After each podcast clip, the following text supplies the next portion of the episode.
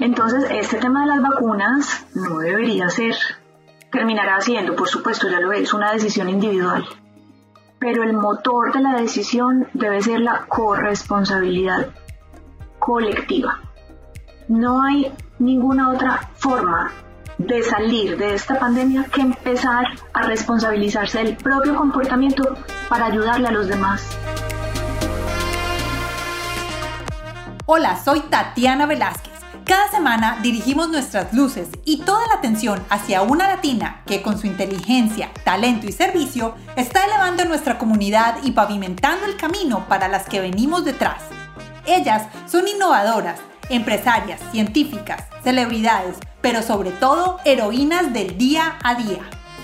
Sus acciones, valentía y dedicación nos dicen en voz alta que como mujeres hacemos la diferencia y hoy pueden ser tus mentoras. Bienvenidas a Latinas Mastermind. Hola a todos, ¿cómo están? Bienvenidos a este nuevo episodio de Latinas Mastermind. Hoy tenemos con nosotros a una doctora epidemióloga. Ella es colombiana, vive en Suiza y ha estado desde el principio, desde la Universidad de Berna, con sus compañeros en el doctorado, hablando y haciendo trabajos de investigación y creando modelos de desarrollo sobre el coronavirus y su evolución para Colombia, porque son colombianos, son tres colombianos que están allá en la Universidad de Berna. Ella es la doctora Natalia González Jaramillo y hoy estamos muy felices de tenerla aquí en Latinas Mastermind para hablar sobre el tema de las vacunas. Hoy quisimos hacer con la doctora Natalia unas preguntas y respuestas sobre todo los mitos urbanos o todas esas cosas que vemos en las redes sociales que no están comprobadas y que todos creemos que tenemos la última palabra. Por eso hemos invitado hoy a la doctora Natalia para hablar sobre las vacunas. ¿De qué vas a escuchar el día de hoy? Vamos a hablar sobre la importancia de vacunarnos, qué significa la inmunidad de rebaño, qué es lo que debemos de hacer y prepararnos antes de elegir la vacuna, cuál es la vacuna, cuál es la mejor vacuna, cuáles son los efectos, qué es lo que podemos sentir después de tenerla y también vamos a hablar al final de lo que ella piensa sobre el comportamiento de nosotros como individuos acerca de la vacuna, no solo la vacuna, sino de todo el comportamiento para cuidarnos con esta pandemia que todavía estamos viviendo, pero que está en nosotros, en nuestras manos, controlarla y salir de esto lo más rápido posible para retomar actividades. Y sin más preámbulos, comencemos con la doctora Natalia González Jaramillo.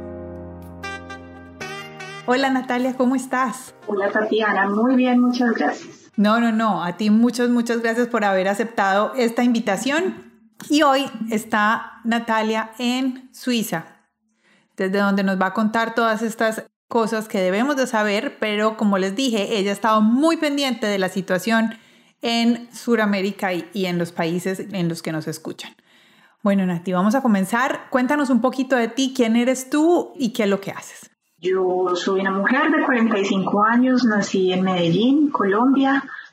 Tengo una familia con dos hijos adolescentes. Soy médica de la Universidad de Antioquia, epidemióloga y ahora estoy haciendo el doctorado en la Universidad de Berna, en Suiza. Ah, perfecto. Y durante estas épocas de la pandemia yo me he dado cuenta que tú has estado muy ligada con el tema, porque pues por supuesto eres epidemióloga. Cuéntame, ¿cómo has estado tú ligada, porque estás en Suiza, has estado ligada y por qué conoces tanto de la situación de Colombia? porque yo te he escuchado que has estado en Caracol y que has estado en otros medios de comunicación. Lo que quiero es contarle a nuestra audiencia, porque dicen, ah, no, ella está en Suiza, pues por allá en ese paraíso tan divino, allá la situación es distinta. Yo quiero que sepan por qué tú has estado tan pendiente de nuestra situación en nuestros países. Esa pregunta se contesta con la misma dinámica de la pandemia. Así como el virus no tiene fronteras, la información tampoco. Eso nos quedó clarísimo ahora y es que el mundo es una sola cosa. Y para saber de un lugar o de un tema solo basta informarse. Por supuesto, yo me intereso por mi país de origen, porque lo llevo en el alma y porque le debo gran parte de lo que soy. Y cuando la pandemia empezó, yo no he trabajado en enfermedades infecciosas. Mi núcleo de trabajo ha sido la cardiología, la investigación en enfermedades cardiovasculares. Pero a mí me llamó mucho la atención como científica ver de qué modo las enfermedades cardiovasculares estaban afectando tanto, tan mal, el pronóstico de los pacientes que tenían COVID. Porque después de un año lo sabemos, pero desde el principio también lo supimos, que los pacientes que más se morían eran los mayores de 65 años con enfermedades cardiometabólicas. Digamos que mi acercamiento a la pandemia fue desde la cardiología. Ah, ok. Porque además el virus entra a las células en unos receptores que están muy relacionados con el control de las enfermedades cardiovasculares. Entonces por ahí empecé yo a, preocuparme por conocer más de esta pandemia y por otra parte Latinoamérica entró con cierto retraso en la ola, en la primera ola. Y mientras en Europa estábamos apenas tratando de, de entender qué era lo que estaba pasando, los hospitales ya se habían llenado en muchas partes. En Suiza no, pero Italia lo tenemos aquí en la frontera y veíamos que allá crecían los casos a un ritmo, a una velocidad impresionante.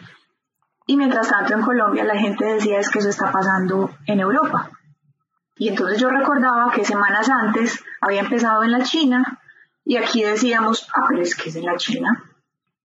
Y los italianos decían, ah, pero es que es en la China. Y cuando llegó a Italia, en Suiza decíamos, ah, pero es que es en Italia. Es en Italia, Y cuando llegó a Suiza, los colombianos decían, ah, es que es en Europa.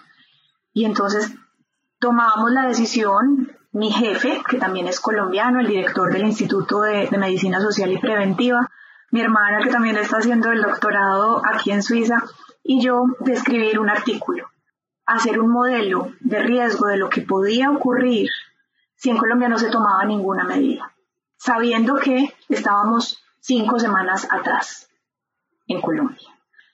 Entonces, bueno, ese modelo se hizo, causó algún revuelo porque la gente no creía. Nos decían que éramos unos alarmistas, que la pandemia jamás podría crecer así. Y tuvimos muchas reuniones, explicamos el modelo, cómo funcionaba, qué era lo que de verdad podía pasar y alguien muy acertado entendió que ese no era el momento de desechar esa información ni de ser falsamente optimistas.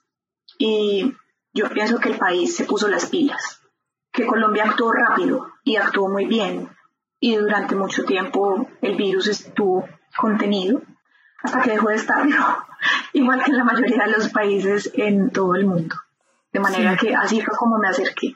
Me encanta. Además, porque ese modelo que hablas, yo estoy en los Estados Unidos, me acuerdo cuando lo publicaste la primera vez, digamos que cuando llegó a los Estados Unidos fueron unas semanas antes de llegar a Colombia.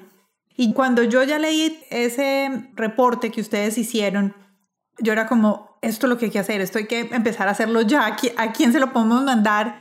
Porque me acuerdo que ustedes decían, mire, esto es lo que puede llegar a ser si no hacemos nada, esto puede llegar a ser si usamos tapabocas o esto, pues como que eran en diferentes stages, pasos, que era lo que podía hacer. Entonces me llamó muchísimo la atención y desde ese momento yo fue que empecé a decirte, Nati, yo te quiero tener acá, yo te quiero tener en Latinas Mastermind.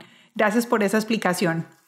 Hablando del el análisis que hiciste el día de hoy en el periódico El Colombiano, bueno, el periódico viene con una, una historia, con un reporte muy grande y tu análisis en el costado, como que me tocó mucho el corazón porque dijiste algo y es, los que han sido juiciosos desde el principio ya se ganaron el premio, pero hay que seguir ganando ese premio. ¿A qué te referías con eso?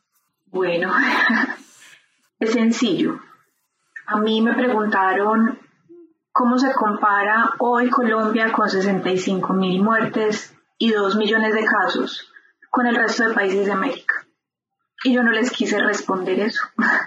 Yo les respondí, Colombia hoy no debe compararse con nadie más tiene que compararse consigo mismo, porque al principio lo hizo bien y falló. Cuando lo hizo bien, todo estuvo bien. Cuando dejamos porque hablemos como humanos, sin poner el dedo en nadie más.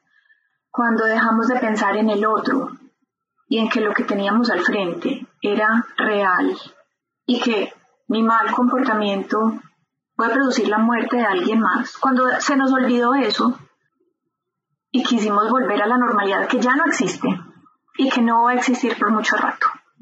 Exacto. Cuando quisimos volver a abrazarnos en fiestas, piscinas, más gente se empezó a morir. Y los hospitales se empezaron a llenar. Y en un muy mal momento, porque es el momento en que ya están las vacunas.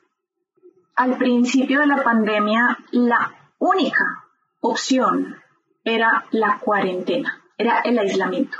Digamos que todo el conjunto de medidas de distancia espacial, que se ha insistido mucho en decir que no es distancia social porque debemos mantenernos unidos aún en la distancia, hay muchas herramientas para hacerlo, o sea que no es aislarnos socialmente, es aislarnos espacialmente, que la distancia espacial, la cuarentena, el uso de mascarillas y el lavado de manos, ese conjunto medidas que se llaman medidas no farmacológicas era la única solución posible puesto que no había ningún medicamento ni vacunas.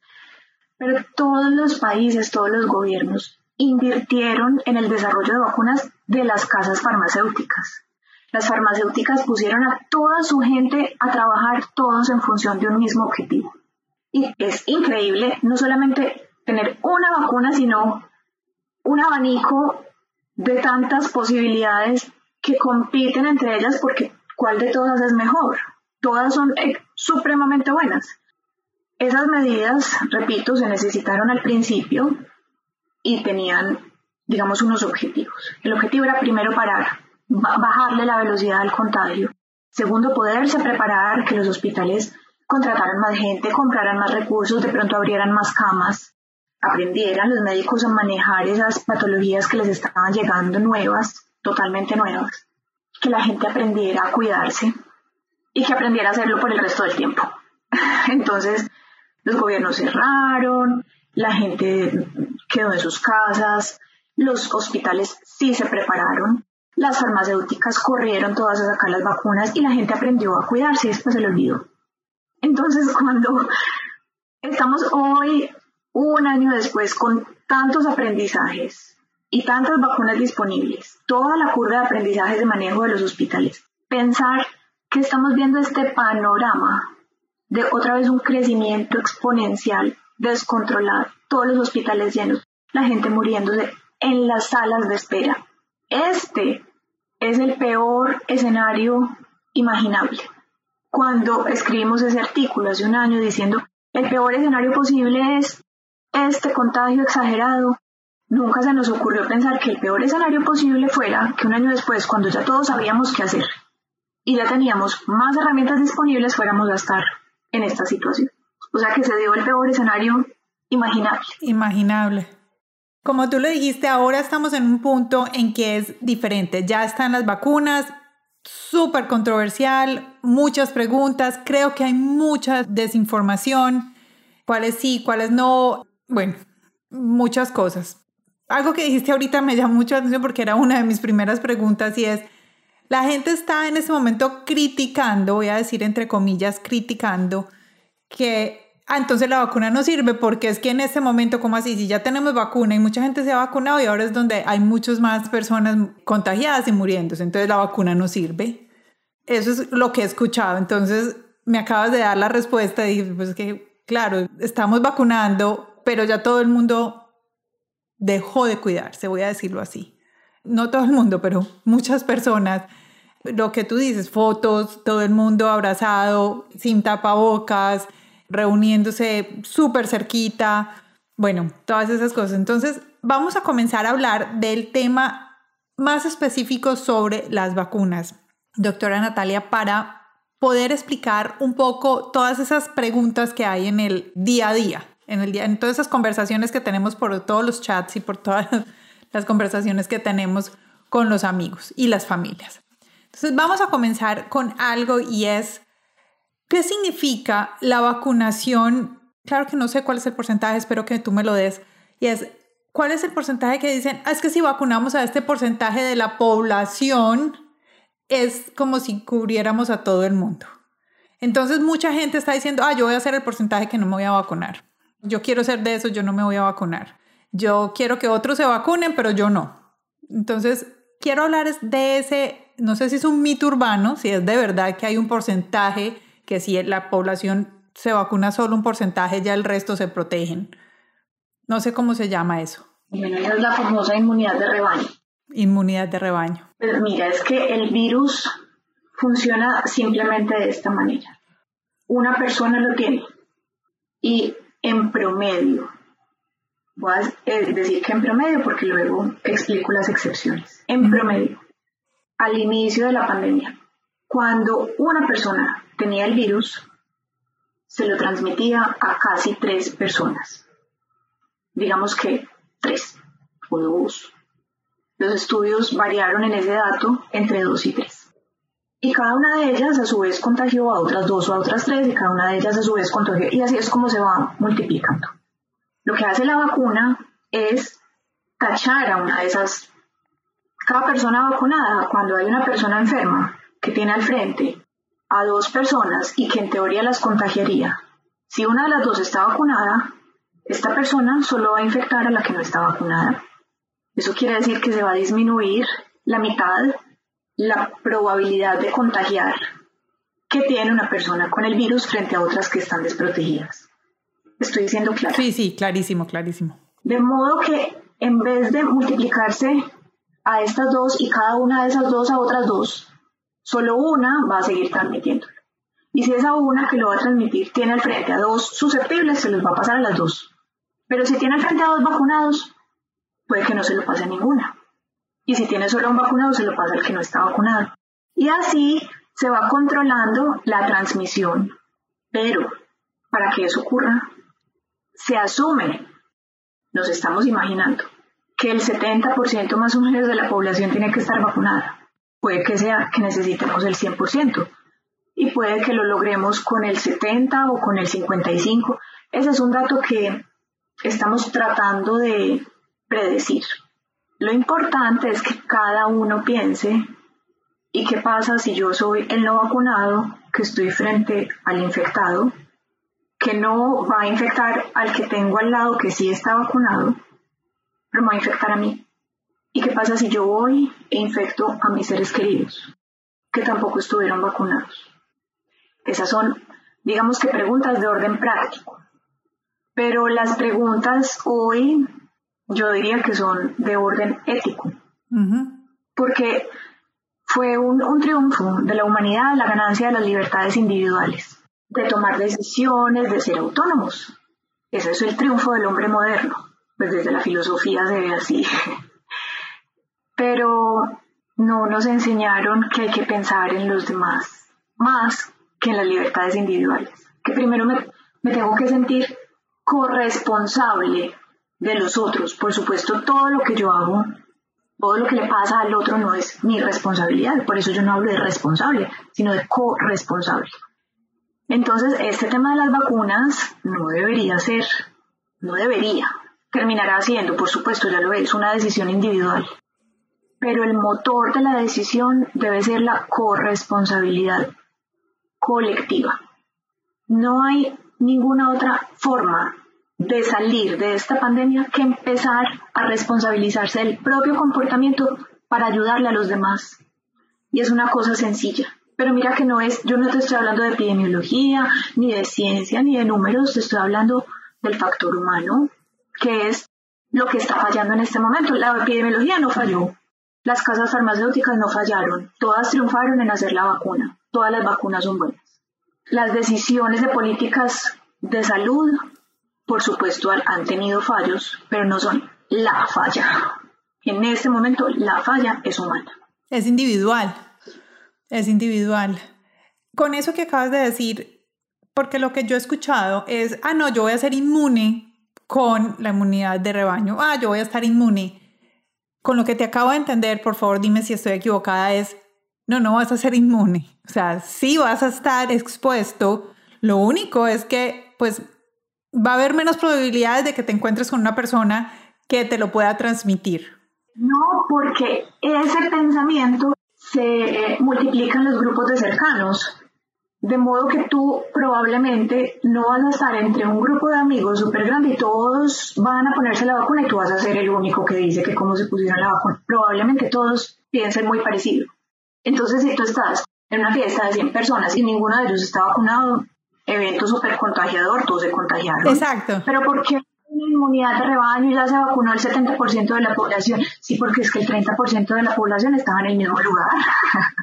Me acabas de dar la respuesta a lo que quería llegar. Y es, no se confíen, porque es que lo que ustedes tienen es, o sea, no es que queden inmunes, porque es que todo lo que pasa alrededor de ustedes, ustedes no saben quiénes están vacunados, quiénes no, pues no sabes qué es lo que pasa alrededor. Entonces, esa es la primera respuesta a esa primera pregunta, digamos que sea, ese primer mito urbano que he tenido. Dijiste que eso tenía excepciones. ¿Cuáles son las excepciones? La excepción a que cada persona contagia en promedio a dos personas es que hay personas súper contagiadoras y se ha tenido noticia de que una sola persona ha llegado a infectar hasta 100. 100 en un solo evento, que son los famosos eventos súper contagiadores. Oh, Los conciertos, salas cerradas, bares. Nosotros acá en Suiza tuvimos en la segunda ola la noticia de que una persona fue en una noche a 10 bares Y contagió. y contagió. Y puso a 400 en cuarentena. Ok. Una sola persona. Oyentes, escuchen. ¿Cómo se sentirían ustedes si ustedes esa persona que puso a 400 en cuarentena y que no de pronto no vas a saber el resultado de esas 400 personas? Yo creo que ahí es donde está el, el individuo, el pensamiento de actuar como en comunidad. Bueno, Nati, vamos a hablar de las vacunas. Ahorita mencionaste, dijiste, todas son buenas. Todas son buenas. La que te pongan. Exacto, la que te ponga y la que te toque. Entonces, ¿qué hay que pensar en el momento de tener la vacuna? Hay que hacer investigación, hay que hablar con tu médico, preguntarle cuál es la mejor para ti. Algunas tienen pros, otras tienen contras. ¿Cuál es el proceso? ¿Cómo me debo preparar para tener mi vacuna? Yo pienso que en este momento la vacunación, la decisión de vacunación, tiene que ser guiada por la confianza en quien te está ofreciendo la vacuna. Ok. Si te la está ofreciendo tu médico, si te la está ofreciendo tu gobierno, que sea una relación de confianza. No te empieces a llenar la cabeza de información ni de analizar en una lista de chequeo cuáles son los pros y cuáles son los contras de cada una, porque en el balance de riesgos y beneficios todas inclinan fuertemente la balanza hacia el lado de los beneficios. Si en tu país donde están solamente están poniendo la China, si en tu país solamente están poniendo la rusa, si en tu país solamente están poniendo AstraZeneca, si en tu país solo están poniendo Pfizer, la que estén poniendo te va a proteger y va a proteger a los demás. Y si te las ofrecen todas, no tomes tú la decisión, pregúntale al médico, que está mejor enterado que tú. Dígame usted cuál me pongo, cuál tiene disponible, cuál necesitan ponerme. Ok. Por supuesto, es una reacción de confianza y creer. Creer en que esto que nos está ofreciendo hoy la ciencia vale, vale la pena y nos puede sacar de esta situación en la que ya llevamos un año largo. Ujú. Muchas de las cosas que la gente pregunta es, ay no, yo no confío porque es que eso de sacar vacunas, eso demora muchos años. ¿Cómo fue posible que sacaron esta vacuna en un año? Yo no confío, eso es, ah, no, no, no, eso es ser que algo raro hicieron, ay no, eso me parece muy raro. ¿Qué hacemos con esa gente que piensa esto? Mira, te lo voy a explicar como ama de casa. Tú puedes poner a lavar los platos, puedes meter el pollo en el horno. Y puedes poner a lavar la ropa al mismo tiempo. Y hacer todo el oficio de la casa en una hora y media, si lo haces simultáneo.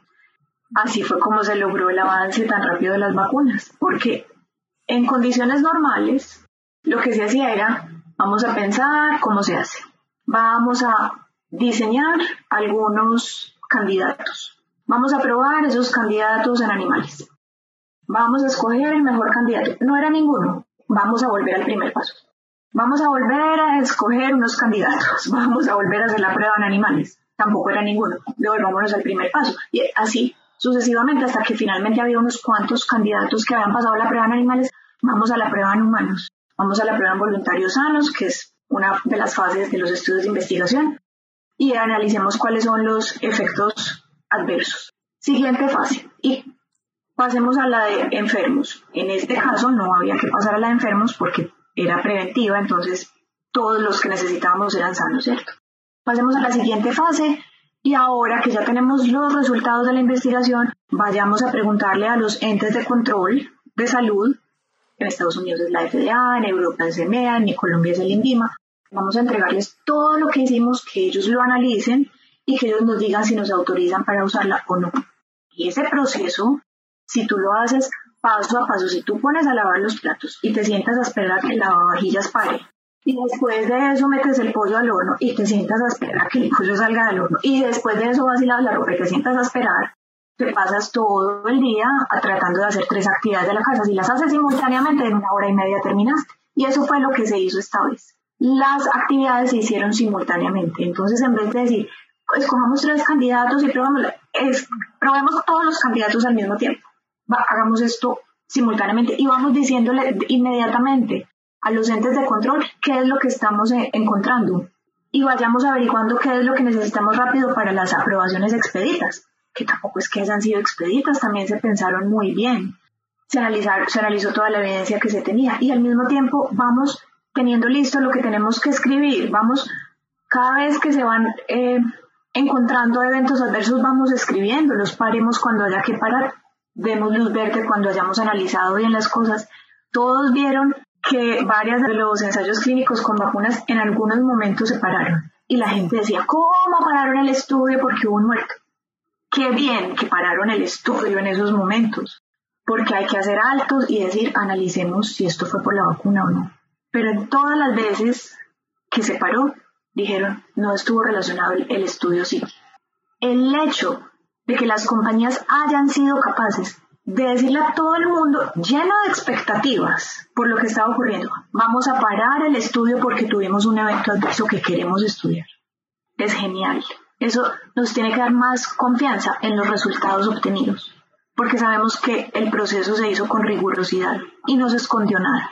Entonces, esa es la explicación de por qué salieron tan rápido. Y además, no solo es la explicación para que hayan salido tan rápido, sino que es un aprendizaje que tiene que quedar para el futuro, porque esta no va a ser la única enfermedad que nos espere en los próximos años. Tenemos que saber que se puede demorar otros 100 años o 10, 15, 30. No sabemos, pero ya sabemos actuar más rápido. Ok. Y otra cosa que yo escuché acá, que incluso fue noticia, y es que era por primera vez dos laboratorios se habían unido para colaborar y no sé si era, bueno, un laboratorio cogió toda la fórmula de este otro laboratorio para hacer la vacuna, creo que fue AstraZeneca, Johnson Johnson, aquí en los Estados Unidos. No sé cuáles son, retiro mis, los nombres porque no, no quiero dar mala información, pero fue algo que también se vio y es que la competencia se unió y dijo, bueno, yo no tengo vacuna, la mía no funcionó bien, pero la tuya sí funcionó bien, entonces venga, unámonos y usemos los laboratorios de los dos para sacar otra, que eso fue noticia aquí en los Estados Unidos, que me pareció algo muy bueno porque digamos que se unieron competidores para el bien de la humanidad. Vamos a hacer una pausa con la doctora Natalia para decirles que está disponible para compartir este episodio. Es un episodio que les pido el favor compartan, que lo manden a en todos esos grupos en los que ustedes están para que todos quedemos más informados sobre estas preguntas y respuestas necesarias. ¿Qué tienes que hacer? Copia el link que está aquí arriba en todas estas plataformas y pégalo en un mensaje de texto en ese grupo de WhatsApp o en las redes sociales. También puedes, si nos estás escuchando por Spotify, ve al botón de compartir y ahí puedes elegir compartir el podcast en tus redes sociales. Esa es una buena forma de hacerlo. Espero que todos compartamos esta información tan valiosa. Continuemos con la doctora Natalia González. Bueno, Nati, como la tercera, ya vamos como en la tercera que he escuchado. Yo estoy súper saludable. No, yo no siento nada. En mi casa somos todos súper saludables. Yo ni siquiera me va, vacuno contra la, el flu o contra la gripe. Influenza, ajá. De la influenza. Yo nunca me he puesto vacunas. Ah, eso no, eso no me va a dar a mí. No me voy a vacunar porque ni la influenza, entonces es otra influenza, entonces no me la voy a poner. Es que no te estamos diciendo que te vacunes para ti. Es, el mensaje tiene que ser vacunémonos para todos. Volver a, a lo inicial. Mira que volvemos al mismo argumento. Que deja de pensar en ti. Piensan que cuando lo haces es por los otros. Por los otros. Perfecto. Una más. Y es, ¿qué debemos hacer con los grupos familiares que son muy grandes y hay personas de muchas edades? ¿Desde qué edad deberían de vacunarse? ¿Desde qué edad deberíamos de empezar a vacunarnos cuando ya se abra en cada país? Por ejemplo, aquí en los Estados Unidos, en el estado en el que yo estoy, en la Florida, ya abrieron para mayores de 16. Pero he escuchado muchas personas que dicen, no, mis hijos hasta que no sean adultos no los voy a vacunar. ¿Es necesario vacunar a esas personas jóvenes? Yo pienso que primero hay que vacunar, tal como se está haciendo a las poblaciones que están en más riesgo. el riesgo se evaluó de diferentes maneras en los países. Algunos priorizaron, por ejemplo, a los profesores porque están en contacto con jóvenes que en general tienen conductas de más riesgo por la estrecha interacción social. Y en otros países decidieron, en la mayoría, decidieron empezar desde los más ancianos e ir yendo hasta los más jóvenes. Pero creo que es muy general que por encima de 16 años. Yo tengo una hija que está a punto de cumplir 15. Si tuviera 16 y calificara para vacuna, le diría vacúnate. A los papás que dudan de vacunar a sus hijos, por lo menos que no duden de vacunarse a sí mismos. Yo sé que tomar las decisiones por los hijos es más difícil. Y creo que con que los papás se vacunen y den ejemplo y le pregunten a ese hijo qué quiere, porque también hay que saber que los jóvenes tienen que empezar a decir qué quieren. Y puede que no estén en una edad de dar un consentimiento legal, porque no son mayores de edad y todavía dependen del consentimiento de los padres, pero sí de dar asentimiento. Y es que la mamá puede tener dudas de vacunarlo, pero si el joven está plenamente convencido de que quiere hacerlo, los papás tenemos que escuchar a los hijos. Y si yo estoy cerrada en que a mis hijos hay que vacunarlos y no quieren, tampoco les puedo obligar. Pero cada familia tiene que saber hablar y tiene que tomar las decisiones, pero el mensaje tiene que ser tomemos la mejor decisión basada en que cada vez que hagamos algo, eso que estamos haciendo repercute en la salud y el bienestar de todos. Y no es solamente la salud, la salud física, también la salud económica. Porque cuando tienen que cerrar otra vez todo un país, porque no nos cuidamos, no es el gobierno que cerró los bares el que está causando un daño económico. Fueron los que no se cuidaron, que llevaron a esa situación tan extrema que hubo que volver a cerrar los que causaron el daño económico. ¡Boom! Boom. Acabas de echar una, una de esos que uno dice, claro, son esos puntos en los que nosotros no escuchamos y le echamos la culpa a los gobiernos, pero el gobierno no se fue para los bares, como dices tú, tienes toda la razón. Bueno, lo digo, hay gente del gobierno que se ha ido a los bares y los han hecho renunciar. Ah, sí, sí, sí, claro. Sí, claro que sí, ¿no? Y dirigentes que durante cuarentena terminaron en la playa, están fotos en la playa y, a ver, un momento, no estábamos en cuarentena, pues. Entonces ahí tuvieron sus problemas. Hablando de los niños, ¿Cuándo crees que se va a poder vacunar a los más pequeños? No sé, cuando los estudios estén listos, porque no hay excepciones. No hay excepciones en el deber ser. El deber ser de un nuevo producto farmacéutico es que tiene que pasar por todas las fases de investigación. Lo que funciona en adultos no necesariamente funciona en niños. Y por esa razón en muchos países ya están haciendo los ensayos clínicos en población infantil. ¿Cuándo se puede abrir? Solamente cuando estén listos todos los resultados, no antes. Y estoy segura de que así va a ser. Eso no lo van a abrir antes sin tener toda la información a la mano. Si eres un padre de familia que tienes niños menores de 16 años, bueno, digamos mucho más jóvenes, ¿qué les dirías a esos padres para cuidar a sus hijos cuando ya sea el momento de regresar al colegio? O sea, de lo que he aprendido desde que estoy hablando contigo, yo les diría a ellos, miren, vacúnense ustedes primero, sean ustedes los padres los primeros que tienen que vacunarse para que cuiden, cuiden de sus hijos y para que sus hijos no vengan y se los, transmitan a, a ustedes. Es como pensar como en esa doble acción familiar. Es que, claro, a mí me llama la atención es porque a mí a veces se me olvida que hay niños que todavía no, no han vuelto a los colegios. Donde yo estoy, los niños estuvieron 15 días encerraditos. Estuvieron aquí haciendo sus tareas y a los 15 días empataron con las vacaciones. Con estas vacaciones de primavera, otras dos semanas fue un mes. Pero dos meses fueron de estudio en casa, dos meses de vacaciones y al mes volvieron y después de eso nunca volvieron a cerrar los colegios. Ah, Y funcionó, funcionó. Fue lo primero que abrieron y no se dispararon los casos.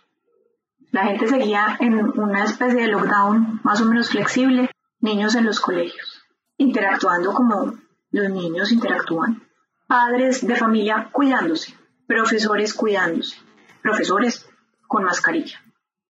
Abrieron el Stati, Ajá, nada pasó, nada pasó. Con tu contador electrónico, ajá. Manteniendo la distancia espacial, obviamente el antibacterial por todos lados, mascarilla, uso obligatorio. Nada pasó, no siguieron subiendo los casos, seguían bajando. Esa fue la primera ola. Recuperamos la normalidad. Abramos bares, dejó de bajar. Abramos eventos, empezó a subir. Abramos fronteras, segunda ola. Mm, ok. Ok, ya entiendo a la gente de Australia que no han abierto fronteras. Sí, sí. Sí, ya. Ese ya. es un caso exitoso, absolutamente exitoso de manejo de la pandemia. Bueno, Nati, ¿qué pregunta de todas estas, de estos mitos urbanos que has escuchado, que has leído o lo que sea, cuál crees que se nos está quedando por fuera? De esos que tú cuando escuchas dices, ay, de por Dios, ¿qué es esto tan raro? Oh, mira, no, yo, yo no, no tengo redes sociales, entonces no soy buscadora de mitos urbanos, no tengo tiempo. Y no he escuchado mitos urbanos, pero es muy importante saber reconocer en sí mismo qué es lo que puede estar ocasionando el rechazo a la vacuna o a las medidas de distanciamiento o al uso correcto de la mascarilla. Es tratar de identificar cuál es la verdadera causa, que puede que no sea yo no creo en eso o eso no sirve. Generalmente hay miedo y ese miedo debe expresarse. No nos podemos quedar ocultando el miedo ni tragando emociones que solo generan ansiedad. Hay que buscar a quién contárselas. Probablemente la persona más adecuada sea el personal de la salud. Tratar de hablar con personal de la salud de enfermería o médicos. ¿Qué es lo que yo pienso que me va a dar con la vacuna si me vacuno que estoy teniendo tanto miedo? Y escuchar una respuesta basada no en lo que digan comentarios de 10 palabras en Twitter, que no sabemos de dónde salieron y no tenemos quien las corrobore. Y sí, en cambio, escucharlas de esa persona que tengo al frente, que ha dedicado años enteros de su vida a estudiar juiciosamente los temas, así este sea un, tema nuevo, ya tiene la estructura de, de pensar en cómo es que se entienden las enfermedades, la salud, los efectos secundarios de los medicamentos y vacunas, es hacerle las preguntas a las personas correctas y expresar los miedos de forma sincera y también correcta. Y yo creo que haciendo eso, mucha de la resistencia que pueda presentarse a la vacuna se va a desaparecer. Puede que haya gente que finalmente decida que no y no se va a poner la vacuna. Sí, habrá, por supuesto, pero espero que sea una proporción mínima.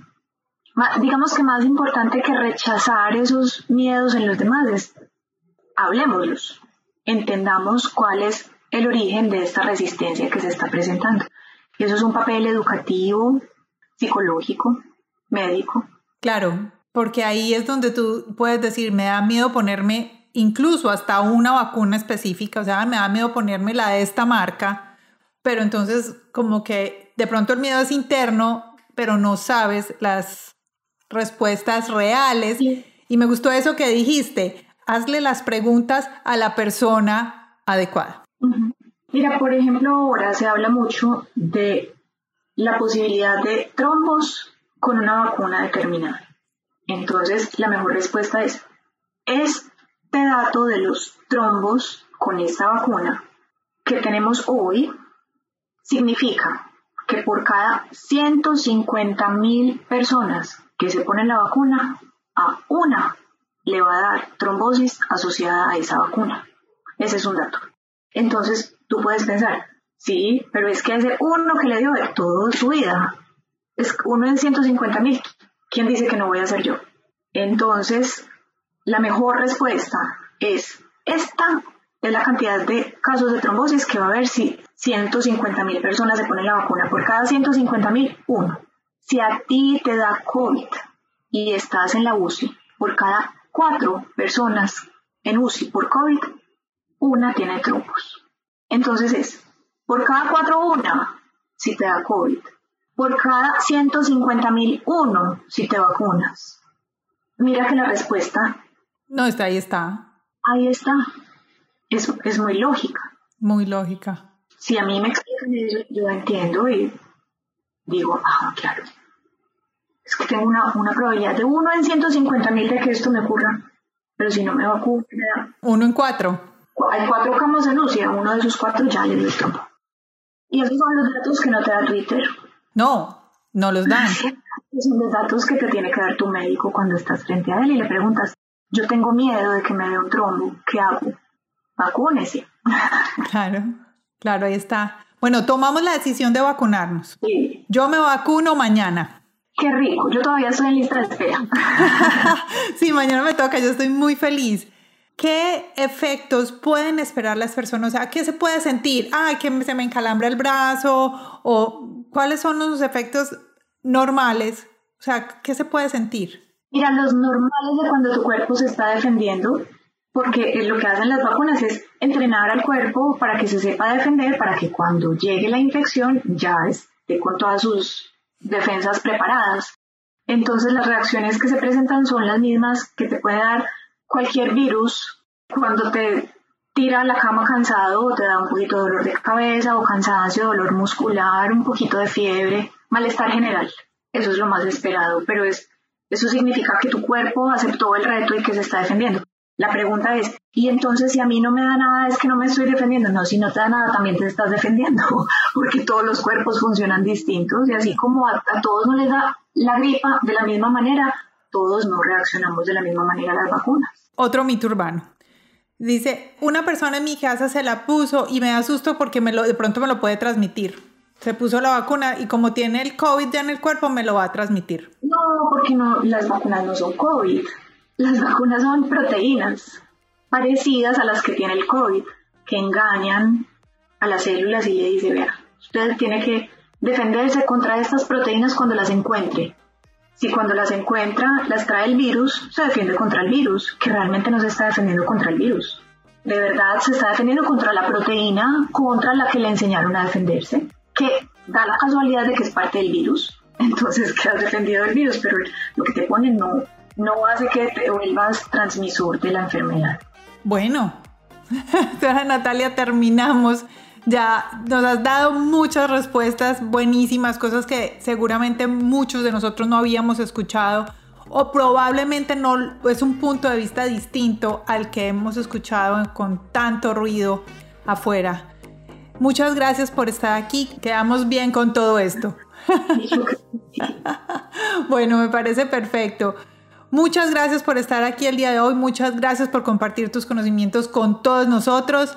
Espero que ustedes que nos están escuchando el día de hoy puedan tomar una decisión educada para poderse vacunar. Recuerden, entre más personas nos vacunemos, vamos a poder colaborar a toda una sociedad que está no solo para nosotros en nuestra casa, sino alrededor en todo lo que nosotros hacemos y continuemos cuidándonos. Ahí está mi pregunta, esa es la pregunta que me queda. Después de que me aplico la vacuna, ¿tengo que seguir teniendo el distanciamiento espacial y seguir poniéndome la máscara?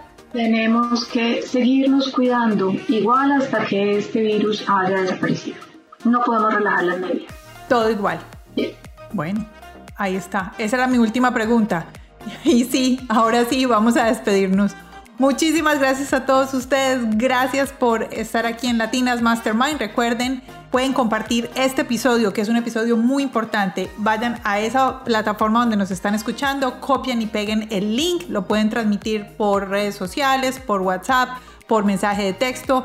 Todos esos eh, links son muy útiles y con toda esta información que nos dio la doctora Natalia González Jaramillo el día de hoy, vamos a darle una información adicional a esas personas que nosotros queremos mucho y que queremos que todos estén bien informados. Doctora Natalia, muchas gracias. A ti.